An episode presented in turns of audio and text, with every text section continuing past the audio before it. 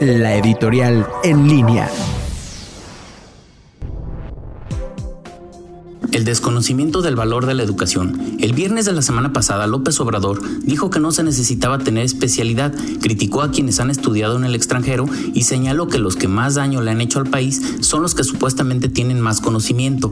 Fue completamente desafortunada esa expresión porque el sueño de la mayoría que estudia una licenciatura es continuar con posgrados que les permitan tener mayor conocimiento y avanzar en la ayuda a la humanidad. Pero lo más grave es vincular a quien estudia en el extranjero con alguien capaz de dañar a su país, generalizar y estigmatizó y sigue intentando dividir a los mexicanos como si fuera un delito haber tenido esa oportunidad. Este mundo es cada vez más complejo. Los nuevos egresados tendrán que tener no solo conocimientos técnicos, sino que deberán dominar diversas habilidades que les permitan encontrar un empleo dignamente remunerado. El gobierno debe mandar un mensaje de motivación y de apoyo a la educación, ya que es la única forma de cerrar las brechas económicos sociales que existen en nuestro país. Hacer lo contrario es querer tener masas de personas ignorantes que mañana saldrán a por quien les haga los mejores regalos, aunque su gobernante sea también un ignorante. Soy Vicente Esqueda y nos escuchamos la próxima.